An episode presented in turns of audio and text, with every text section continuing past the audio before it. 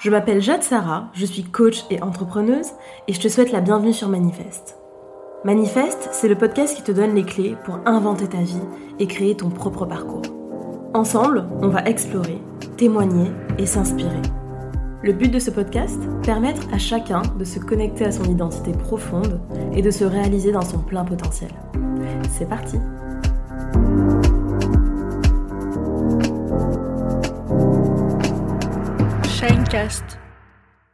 Hello à tous, bienvenue dans ce nouvel épisode de Manifeste. Si vous me suivez sur Instagram, alors vous savez qu'aujourd'hui c'est un épisode très spécial puisque je reçois mon papa sur le podcast et c'est un épisode qui est extrêmement attendu.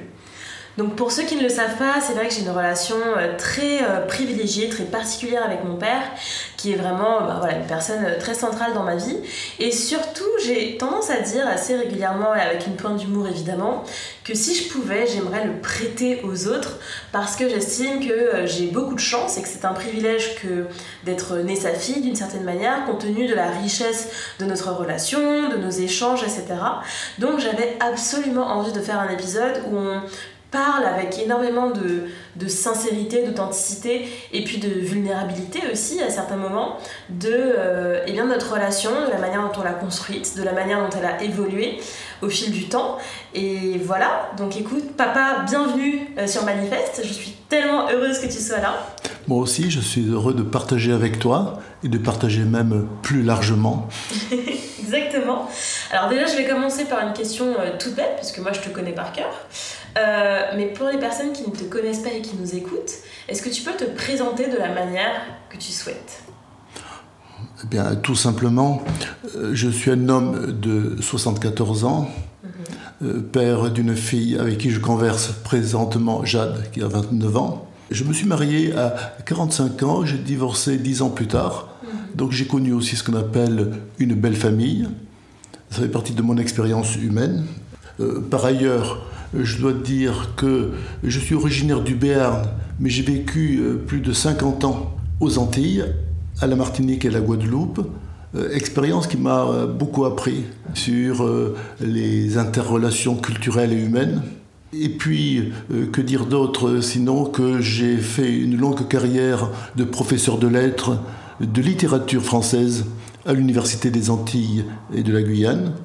Là aussi, euh, la littérature euh, vous donne une manière de penser et de sentir. Euh, je crois que c'est un peu l'essentiel de mon existence. Merci papa pour cette présentation.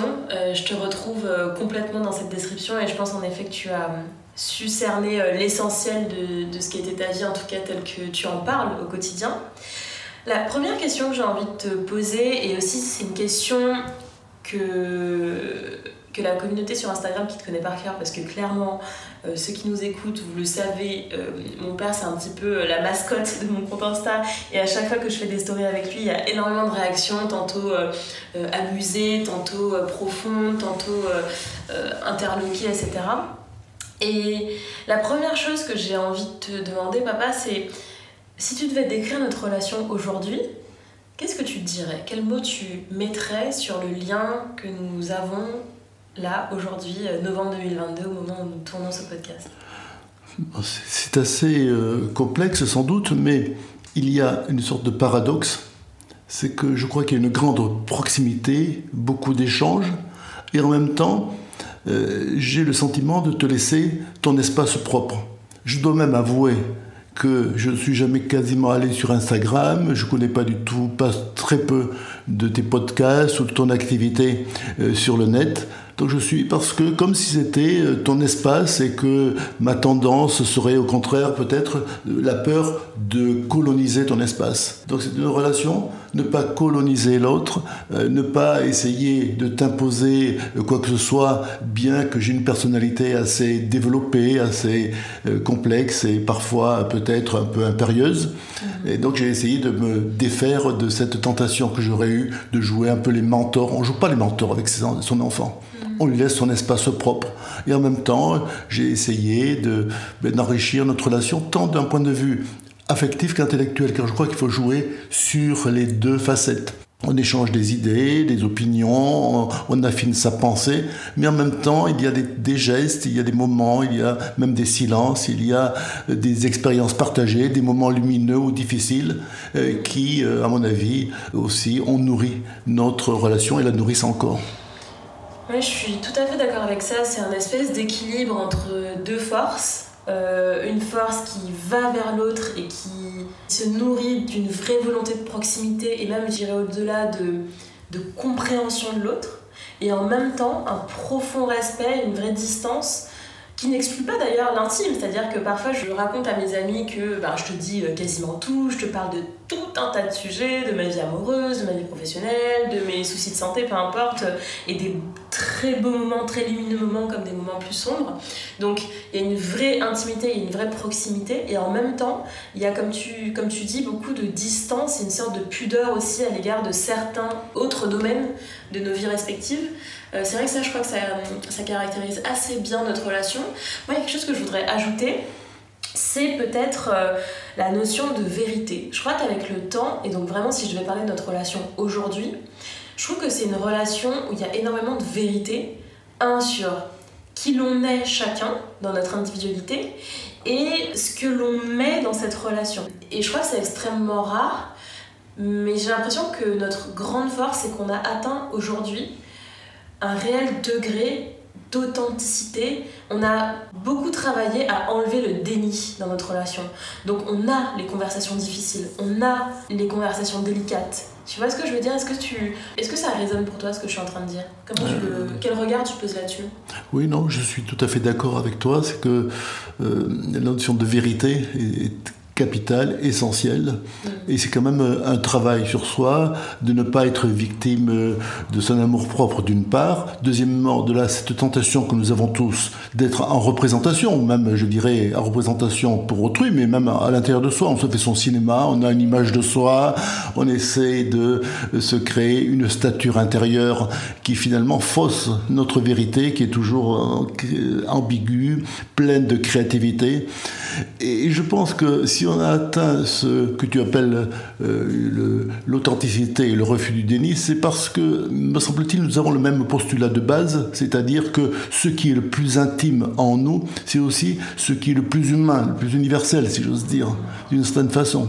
C'est pas la volonté de se singulariser, mais d'accepter sa singularité, ce qui est différent. Mmh, je suis tout à fait d'accord avec ça et Peut-être qu'en troisième point, je vois dans nos regards qu'il y, a déjà de la connivence. En troisième point, c'est vraiment ça, c'est je pense qu'on est, on est fait du même bois. On a, on a le postulat un peu philosophique de départ commun vis-à-vis de l'existence, vis-à-vis de ce qui est important, vis-à-vis des valeurs qu'il nous faut incarner, vis-à-vis de ce qu'est une existence réussie d'une certaine manière. On en discute très souvent, mais je pense que ce socle commun de valeurs, cette... Ce rapport au monde et aux autres, et donc ce rapport que l'on a l'un à l'autre, est nourri par la même dynamique, le même point de vue philosophique de départ. Oui, alors ce qui est intéressant peut-être, c'est que quand on a un enfant, justement, euh, on est amené à euh, cette pratique, je dirais dire que la morale consiste à, se dire constamment quelle image de l'être humain je donne à mon enfant. Hmm. Ça résume toute la morale. quelle idée se fera de l'être humain à travers moi? Donc c'est, à travers ce que je lui donne à voir, pas uniquement ce que je lui dis, ce que je lui ah transmets de manière concrète dans l'éducation, mais en effet par rapport à ce que je lui donne à voir dans la manière dont moi je vis, dans la manière dont moi je mène l'existence. Et je crois que tu m'as encore plus transmis en incarnant pleinement ta vérité, ta philosophie de vie, ton éthique et ta morale, plutôt que ce que tu m'as dit, euh, montré, euh, donné, transmis euh, de manière, on va dire, pratico-pratique dans le quotidien. Oui, tout à fait. Ce sont donc euh, les comportements, les actes qui, en même temps, ont cette portée de transmission de valeurs, transmission euh, d'un certain art de vivre, transmission d'une manière euh, d'en user avec soi-même et avec autrui. À mon avis, c'est la base, dès le départ. C'est-à-dire qu'on ne peut pas avoir euh, une vie parallèle cachée, euh, qu'un enfant découvrirait avec horreur tout d'un coup, mais mon père était ceci. Donc euh, franchement, je, je, te le dis là, et ça paraît un peu difficile à dire en public, mais il n'y a pas de, de, cette face cachée ou d'une vie que je voudrais dissimuler. vis-à-vis de toi. Le rapport à la vérité. Tu vois. Oui, le rapport à la vérité. Donc à un moment donné, voilà, avec ses erreurs, ses manques, mais il faut se les avouer. On dit voilà, j'ai pas été à la hauteur, là j'ai manqué, j'ai ce défaut. donc j'ai tendance un peu à tout ramener à moi, par exemple. C'est un défaut dont nous sourions souvent. Donc, et qui fait que là aussi cette capacité non seulement d'autocritique, mais d'accepter que l'autre vous remette en question, que c'est un travail de soi sur soi. Ce n'est pas seulement limer son esprit contre l'esprit d'autrui, mais aussi euh, deux existences qui se rodent mutuellement dans la relation familiale, dans la relation euh, amicale aussi, que les gens peuvent avoir. Oui, complètement. Si tu devais décrire euh, l'évolution de notre relation, puisque la relation aujourd'hui que l'on a, eh bien, n'a pas toujours été celle-ci en fait, hein, elle a vraiment évolué au fil du temps, qu'est-ce que tu en dirais en fait? Qu'est-ce que... Quelle est selon toi l'évolution de notre relation au fil des années bah, déjà, il faut partir du principe, me semble-t-il, que ce soit dans toute relation humaine, dans toute existence, qu'il faut avoir l'intuition globale de son existence une sorte déjà d'idée que c'est l'ensemble de notre existence qui fait sens. Et donc j'ai eu des moments quand tu étais tout enfant où j'ai parfois été absent. C'est lié, tu le sais, au divorce par exemple. Donc il y a eu des moments de manque et puis il y a des moments où les circonstances de la vie euh, font que tu peux, je mets des guillemets, compenser ou rattraper ou disons euh, corriger euh, certaines inflexions qui n'ont pas été toujours positives. donc l'évolution de notre euh, ma relation a suivi le, fil de nos existences en réalité, qui sont, euh, euh, qui sont jamais linéaires, qui sont jamais totalement harmonieuses, me semble-t-il. Mhm. je veux dire par là, quand tu étais tout jeune enfant, j'ai eu, comme tu le sais, une grave maladie, enfin un cancer qui m'a un peu mis sur la touche. Donc un enfant qui capte, je dirais, l'image de son père un peu affaibli, c'est pas au départ un atout. Puis il y a eu des heures lumineuses des Antilles. À mon avis, avec le monde antillais, il y a quand même, je pense, un rapport au monde, un être au monde fait de clarté, de, de euh, je dirais, de, rayon, de, liberté, de rayonnement, ne serait-ce que parce que euh, vis-à-vis du monde extérieur, il y a une sorte de continuum heureux que l'on a avec euh, le, jour, la chaleur, la lumière. Et je crois que ces éléments physiques étaient aussi des éléments psychiques et psychologiques, à mon avis. Ouais, c'est fou quand tu me parles de ça, j'ai un souvenir qui me revient en tête. Euh, alors déjà, je n'ai pas le souvenir conscient de la période où, tu as eu euh, le cancer, parce que c'était entre mes 2 ans et mes 4 ans. Oui, tu avais 2 ans, oui. C'est ça, j'avais 2 ans quand la maladie est arrivée, et puis le temps que ça se règle, etc. Mais quand j'ai initié ma thérapie et qu'on a travaillé vraiment sur les traumatismes d'enfance et notamment de la petite enfance, etc., c'est quelque chose qui est, revenu. Et donc, tu vois, c'est vraiment inscrit d'un point de vue émotionnel dans ma psyché, dans mon corps, etc. Donc en effet, il y a déjà euh, ce rapport au père qui est marqué par cet événement. Et ensuite, ce que tu décris, alors tu vois, il y a une anecdote qui me revient en tête sur euh, justement cette enfance aux Antilles, qui symbolise euh, la clarté, la légèreté, puis même, j'irais au-delà l'aventure, la, la vitalité dans son, dans son rapport le plus magnifique, le plus pur. Je me souviens de mon anniversaire de mes 7 ans, je sais pas si tu l'as en mémoire, on avait fait euh, une, une sorte de, de, parcours d'aventure tout autour de la maison. C'était un espèce de parcours d'obstacles avec tous mes, tous mes copains de CE1. Et, euh, et, comme ça, tu nous aspergeais au tuyau et on devait ramper et sauter et on avait fait tout ce truc. Donc c'était toi qui avais organisé et qui avait géré euh, toute cette journée d'anniversaire. Et tu vois, dans cette anecdote-là, je m'en souviens, j'ai vraiment des souvenirs, des éclats de rire. Je me souviens qui était là, les visages, comment on était habillés, ce parcours d'obstacles dans les escaliers, il y avait de la boue et le tuyau d'arrosage. Et, et tu vois, c'est vraiment un souvenir d'enfance qui est tellement le reflet du fait de grandir sur une île qui est tellement le reflet de cette insularité, qui est tellement le reflet de cette euh, vitalité que j'évoquais. Et je crois en effet que d'avoir eu la chance de grandir dans un tel environnement, même si ça a aussi d'autres limites, hein, mais ça a vraiment été aussi quelque chose qui a nourri notre relation parce que c'est venu y ajouter énormément de complicité, énormément de, tu vois, ce rapport euh, euh, très, euh, on part à l'aventure et on crée des choses et on, vit des moments avec la nature et tu vois, ça, ça crée vraiment cette bulle Je sais pas si ça te parle ce que je suis en train de Euh, dire. Si, tout à fait. N'importe comment, euh, le symbolisme de l'île, de l'insularité, euh, c'est-à-dire euh, du fait que on a un espace qui semble, j'allais dire, nous couver, coconner, nous entourer de manière positive, fait que no- la relation aux êtres humains est différente dans cet espace-là. Un espace à la fois restreint, chaleureux et lumineux, il faut bien le dire. On ne peut jamais totalement distraire, enfin dégager les relations humaines de tout ce contexte, je dirais, euh, physique et euh, environnemental. Alors tu vois bien qu'ensuite, euh, quand tu avais 6 ou 7 ans, après il y a eu ce moment de séparation, tu as connu, on a été un peu séparés et jusqu'à un peu même à ton adolescence. C'est ce que j'appellerais la période de mon absence. Et là aussi, je me suis euh, interrogé moi-même. Est-ce que j'ai été à la hauteur? Parce que ta mère, bien sûr, avait la garde des enfants euh, et de toi. mais est-ce que j'ai pas assez été attentif? Et ça, et je reconnais que c'est un des défauts de ma, de ma personnalité. À force de m'abstraire de ce qui est contingent, secondaire, ce qui est euh, un peu immédiat, mais à force, je passe par, souvent à côté de choses plus essentielles.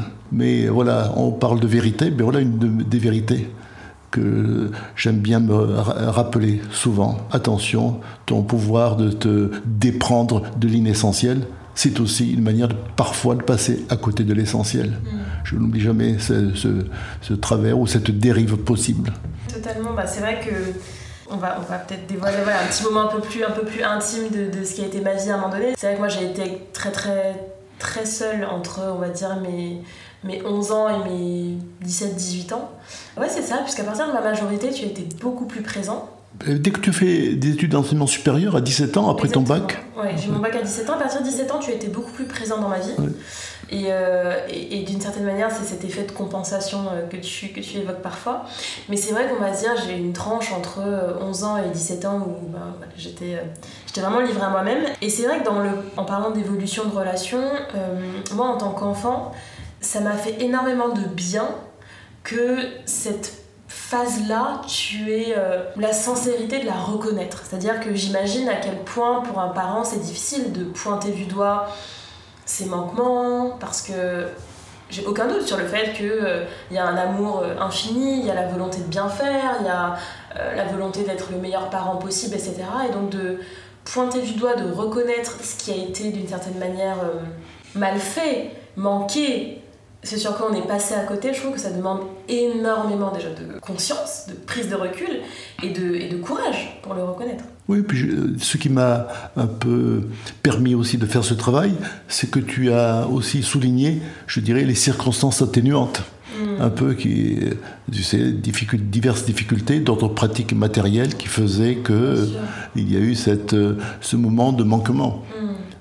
C'est c'est là que la relation joue, dans les deux sens, en Ouais. réalité. Ouais, C'est-à-dire que par la suite, à partir de 17 ans, quand on a abordé ce sujet, ben, tu as fait preuve aussi de compréhension.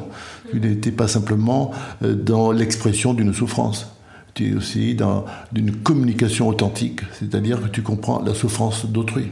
Oui, je crois que le, le- le principal aspect positif de, on va dire, des années qui ont été euh, difficiles pour moi à cette époque de ma vie, c'est que ça m'a vraiment permis de planter peut-être les premières graines de ce que j'incarne aujourd'hui, tu vois, avec mon métier, avec ce podcast, etc.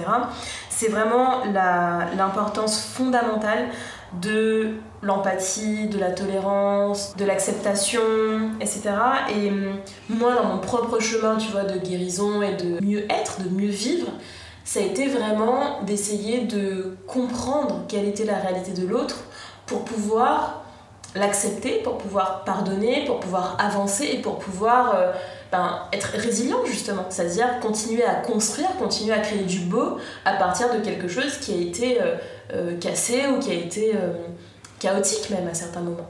Et je crois qu'une des grandes forces de notre relation, c'est aussi ce rapport à l'autre qui est profondément bienveillant en fait, qui est profondément, tu sais, j'avais parlé dans mon podcast sur les sept principes capitaux, de cet a priori positif que l'on a tout le temps vis-à-vis des autres. Et c'est quelque chose que je cultive vis-à-vis de tout le monde, mais encore plus vis- vis-à-vis des gens que j'aime, c'est de leur, donner toujours le crédit, essayer de se dire que, que sincèrement et profondément, ils ont fait du mieux qu'ils pouvaient avec ce qu'ils avaient, et même si ça a été insuffisant pour soi, on peut quand même déployer de l'amour et de la compréhension et de l'empathie à partir de ça.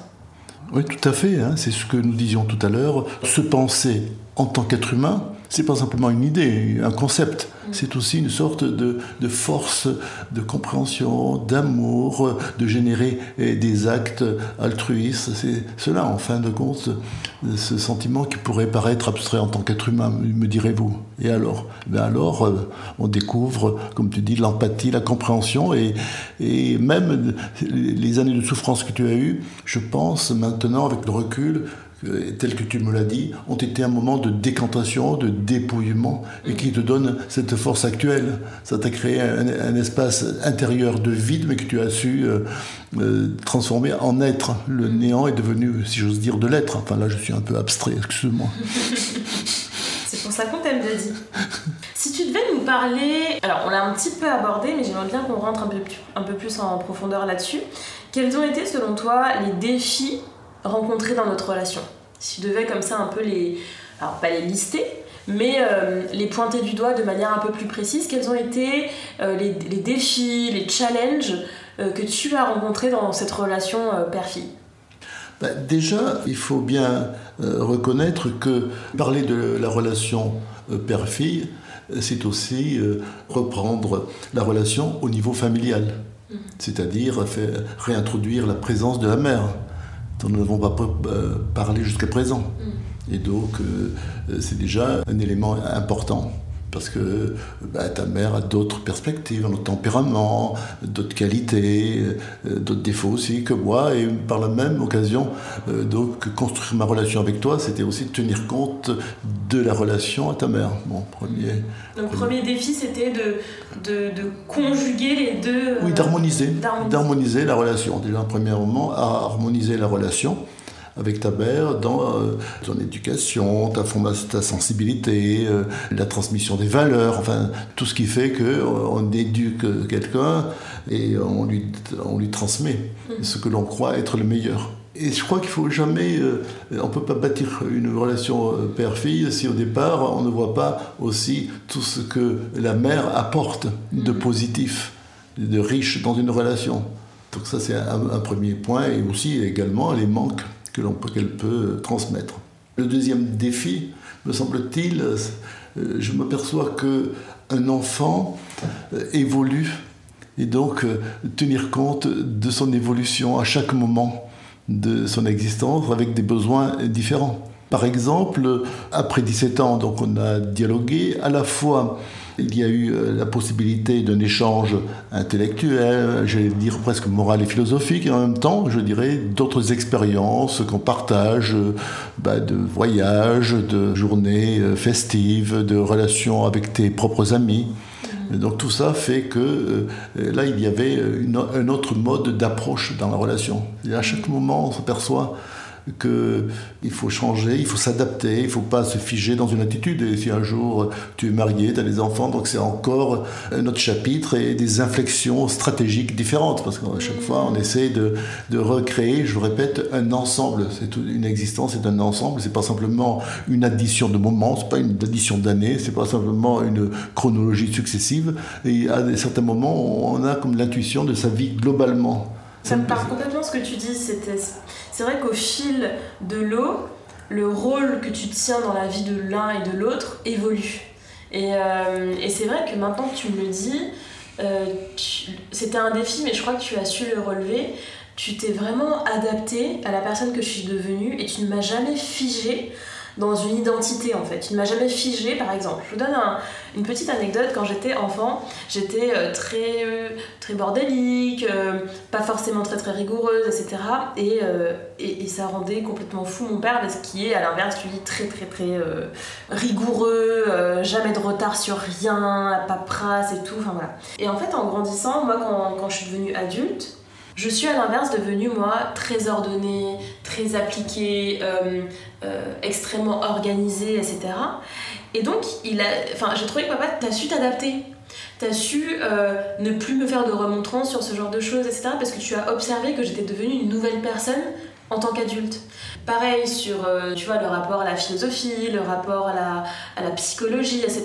Aujourd'hui, euh, d'ailleurs, tu m'as dit quelque chose qui m'a beaucoup touchée il y a quelques jours, qui était que dans notre relation, pour toi, ça s'était vachement inversé, parce qu'aujourd'hui, tu me, tu me sollicites vraiment pour avoir euh, un avis philosophique. Enfin, notre rapport, il a complètement changé. Et, et je crois que ça, c'est un, un immense cadeau que tu m'as fait.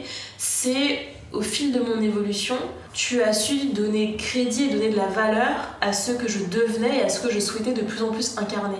Est-ce que ça te parle ça? Oui, tout à fait. Et puis je dirais même que parfois tu as pris des, des qualités, euh, même que je trouve trop, j'allais dire, trop, trop pointues ou extrêmes. Je prends un exemple précis.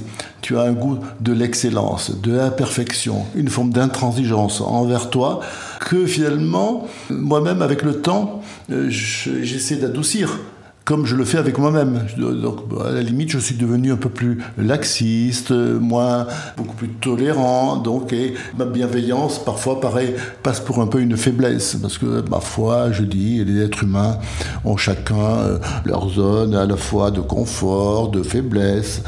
Et là, des fois, tu me fais un peu peur, je dois le dire, par le fait que tu es impérieuse envers autrui, envers toi-même, envers ta vie. Euh, et euh, non, la vie, euh, c'est aussi l'imperfection, c'est aussi un certain laisser-aller, c'est aussi le fait que, bon, tout le monde a des défauts. Et puis, il ne faut pas non plus focaliser sur ces défauts. À la limite, voilà, il faut jouer davantage des contrastes. Complètement d'accord. C'est vrai que j'en parle régulièrement, mais j'ai vraiment un perfectionnisme qui est trop développé et, envers moi-même je suis intransigeante et envers les autres je suis extra exigeante. Donc euh, je, suis d'accord avec toi c'est vraiment un, terrain que je dois travailler parce qu'en fait j'ai tellement développé ça pour me maintenir euh, à flot quand j'étais enfant et adolescente quand j'étais vraiment livrée à moi-même j'ai vraiment surdéveloppé mon exigence pour justement ne pas euh, perdre les pédales, pour justement, euh, et bien de manière très concrète, euh, rester responsable, assurer ma sécurité, rester dans le top scolaire, etc. Et en fait, sans cette discipline, je sais très bien que je n'aurais jamais été la personne que je suis aujourd'hui.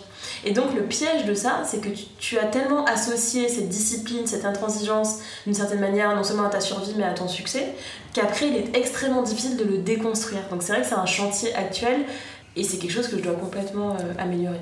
Oui, et en même temps, en même temps, j'éprouve, c'est vrai, une grande admiration pour ce que tu es devenu, pour, dans bien des domaines, tu vas au-delà de, des endroits ou des points auxquels je suis parvenu. Donc euh, voilà, je te le dis. Euh, oh. euh, non, mais franchement, euh, c'est vrai, je me dis, oula, comme elle a une surface humaine riche et dans certains domaines bien supérieure à la mienne, je suis. C'est ça aussi la relation père-fille, mais aussi ça rejoint la relation que j'ai eue avec mes étudiants, toujours contents quand ils allaient au-delà de, de moi-même, de mes possibilités, quand ils dépassaient le maître, comme on dit familièrement. Mmh. Et sur 40 ans, j'en avais un tous les 10 ans qui vraiment euh, m'épatait, vraiment m'épatait. Ah, quelle finesse, quelle intelligence. J'étais subjugué par, par des étudiants. Alors il y en a eu vraiment une, quand même quelques-uns comme ça qui m'ont épaté. Et euh, toi, alors si je transpose du point de vue affectif, familial, et, toi, tu as aussi outrepassé euh, les limites qui étaient les miennes. C'est merveilleux de, de voir que sa fille est un au-delà de soi-même, si j'ose dire. Selon toi, quel est le, rôle du père dans la construction, alors là de sa fille, puisque je suis ta fille unique, mais quel est le rôle du père dans la construction d'un enfant selon toi? Que ce soit d'un point de vue euh, philosophique, euh, sociologique, affectif. Qu'est-ce que tu pourrais nous, dire par rapport à ça? C'est complexe et puis chaque mot est un peu piégé parce que par exemple le premier mot qui vient c'est l'idée de modèle. Mm. Mais un modèle, c'est pas euh, une image figée. C'est simplement par euh, sa vie, sa pratique, ses comportements, on essaie de euh, transmettre la manière dont on croit qu'il faut être humain, ce qui est bien. Voilà, ça c'est un premier point essayer d'avoir une vie, je mets des guillemets, hein, parce qu'il faut garder un peu d'humour critique sur soi, exemplaire. Et en sachant qu'exemplaire, c'est pas quelque chose comme ça que l'on propose d'extérieur à autrui. C'est plutôt une dynamique intérieure. C'est ça qui est important, je pense, créer euh, une dynamique intérieure euh, parce qu'on associe son enfant à une action, une création, on l'associe, à, disons, à ce qui est le plus important. Par exemple, même des éléments moraux comme le pardon.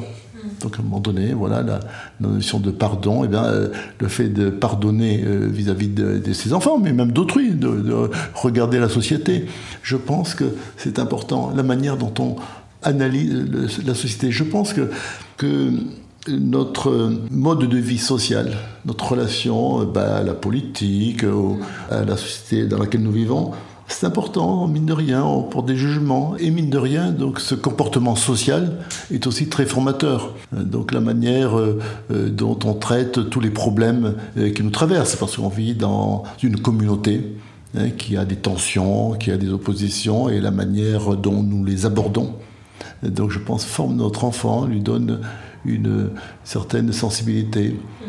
Je prends un exemple, moi je suis né euh, dans un, un milieu, je dirais, traditionnaliste, catholique, un peu, on, on dirait un peu à droite. Mhm. Et puis, euh, eh ben, j'ai eu des modèles extérieurs, des amis ou les parents de mes, amis qui étaient plutôt, euh, je dirais, socialistes, qui étaient ouverts à réduire les inégalités, à avoir une société euh, plus équilibrée, en disant finalement, même si on est à droite, eh bien, politiquement, il faut quand même œuvrer à ce qu'il y ait davantage de solidarité. Je me suis aperçu que ce sont des valeurs, tu vois, qui, dans mes jugements, mes comportements, ont sans doute, ont sans doute formé à une certaine tolérance euh, vis-à-vis de, bah, de beaucoup de personnes que l'on a tendance à juger trop rapidement, trop rapidement, hélas.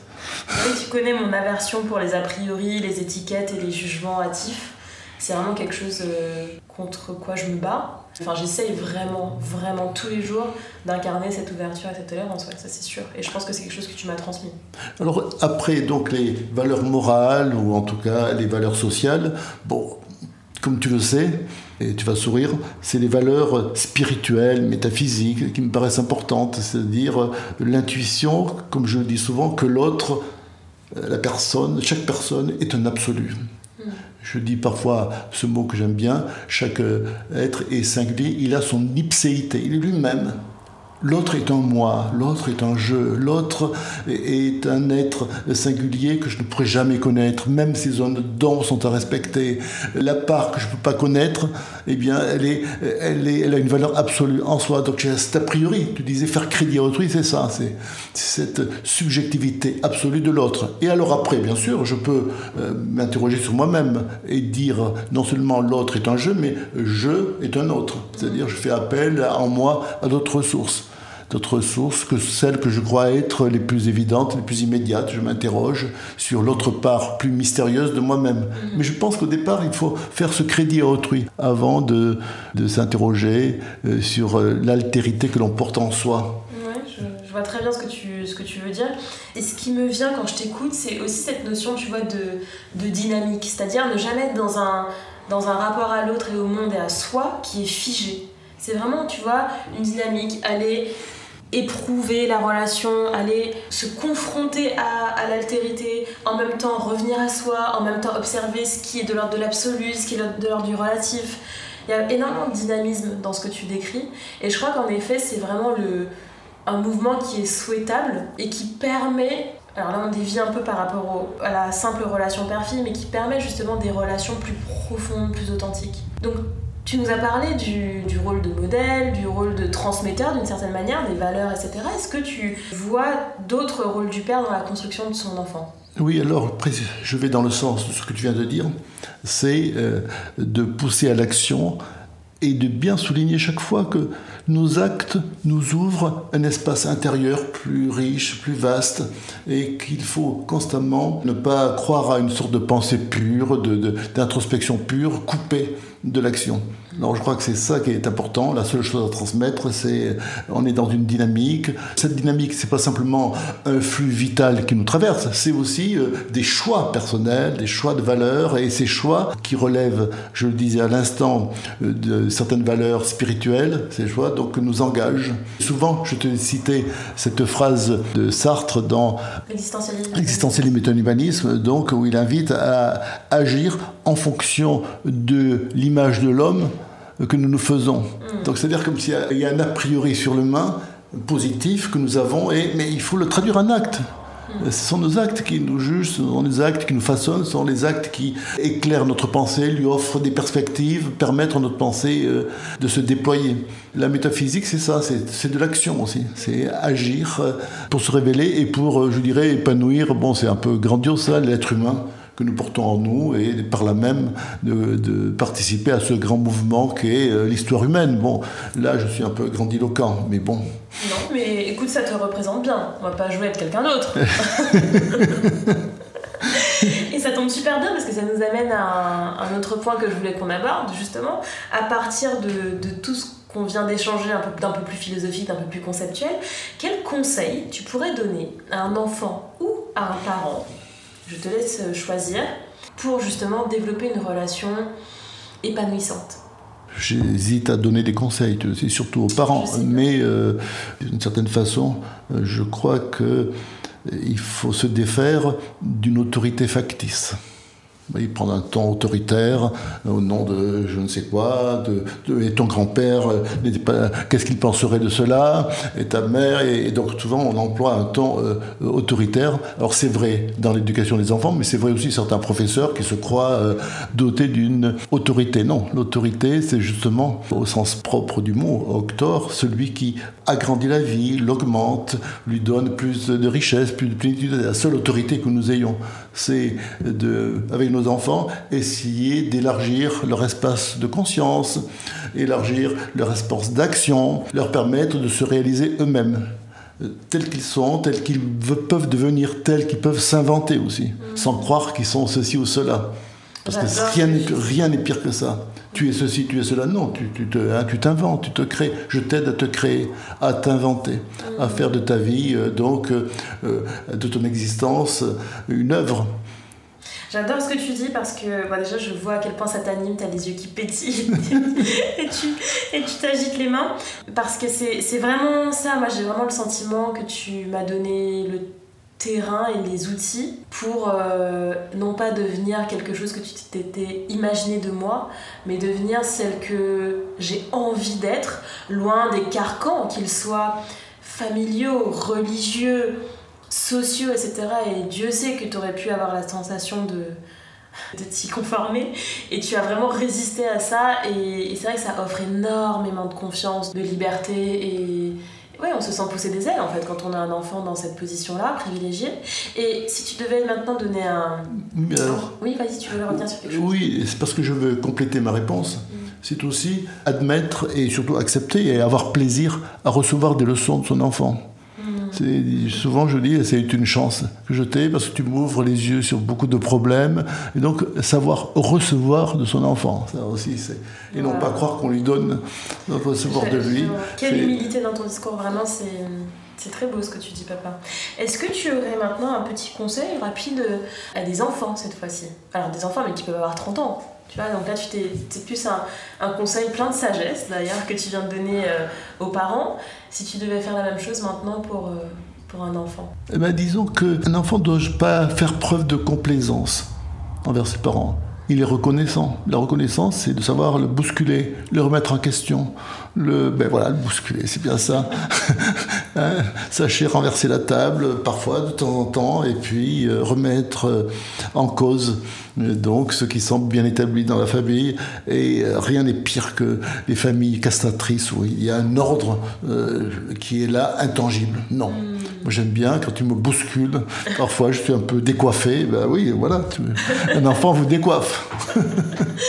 J'aime beaucoup cette idée de, donner comme, euh, comme conseil aux enfants, donc aux enfants pas euh, petits en âge, hein, euh, ceux qui sont en tout cas enfants de quelqu'un d'autre, de Ouais, d'essayer de sortir aussi de, de, cette culpabilité. Je crois qu'il y a beaucoup de... C'est vrai que c'est important d'être reconnaissant, de, de, savoir dire merci à ses parents, mais c'est aussi important de ne pas être prisonnier de ce qu'ils nous ont donné ou transmis. Et même si on cultive la gratitude, de conserver vraiment cette, cette liberté, de ne pas être dans la culpabilité. Il y a quelque chose de très... parfois de très lourd vis-à-vis des parents, et on ne s'autorise pas à voir euh, ce qui a été, ce qui n'a pas été, à dire non, à poser ses limites, parce qu'on a comme ça le sentiment que les parents sont dans une espèce de, tout une toute puissance qui nous ont tout donné, etc. Et je suis d'accord avec ça, il faut rééquilibrer peut-être la perception que l'on a de ça. Oui, et d'une certaine manière, cela veut dire donner à ces enfants la force de remettre en question la tradition que l'on leur donne. Ce que l'on transmet finalement doit être constamment retravaillé, contesté et réaménagé. Oui, c'est comme si c'est une matière brute qu'il est euh, ah ben, possible pour l'enfant de retravailler, de réinventer, de reformer en fait. Ben, tout, ben, on le sait bien, hein, c'est classique ça, toute tradition n'est vivante que si elle est constamment euh, l'occasion de, de ruptures, de réaménagement, d'amendements, diverses. je suis tout à fait d'accord avec ça. Alors papa, on va conclure cet épisode avec la question signature du podcast. Pour toi, quelle est la plus belle manière de se manifester? Ah, Je vois bien que manifeste est une théorie de l'incarnation. Alors l'incarnation, c'est d'essayer de euh, mettre en acte, de manière concrète, de matérialiser des dispositions spirituelles qui nous animent profondément et que l'on a envie euh, d'inscrire dans le réel et donc euh, éviter justement la dérive de l'incarnation qui consiste à donner euh, à la chair du réel, au corps, etc. donc une tyrannie ou je ne sais quelle euh, prévalence qui finirait par faire oublier l'inspiration de départ, ce qui a animé l'idéal qui demandait à, à entrer dans le domaine du réel. Une belle réponse de philosophe, pleine d'harmonie. Franchement, j'aime beaucoup. Et j'ai l'impression avec cet épisode que j'ai vraiment donné accès à, à, qui tu es et que ça a été comme ça une petite parenthèse dans, dans notre euh, relation pour laquelle j'éprouve tellement de gratitude. Et chers auditeurs, j'espère vraiment que cet échange vous a plu, qu'il vous a inspiré, que vous avez passé un joli moment euh, en notre compagnie. Je te remercie encore papa pour euh, cette discussion. Moi c'était un partage heureux comme tout ce que nous partageons. Merci Daddy. En ce qui nous concerne, je vous retrouve la semaine prochaine pour un nouvel épisode de Manifeste. Si l'échange du jour vous a plu, n'hésitez pas à nous laisser 5 étoiles sur les différentes plateformes et un petit commentaire, ça nous fait tellement plaisir à toute l'équipe quand on reçoit vos feedbacks. Si vous voulez continuer les échanges, n'hésitez pas à me rejoindre sur Instagram, SRH ou le compte Instagram de Manifeste, manifeste.co. Je vous dis à la semaine prochaine et d'ici là, prenez soin de vous. Ciao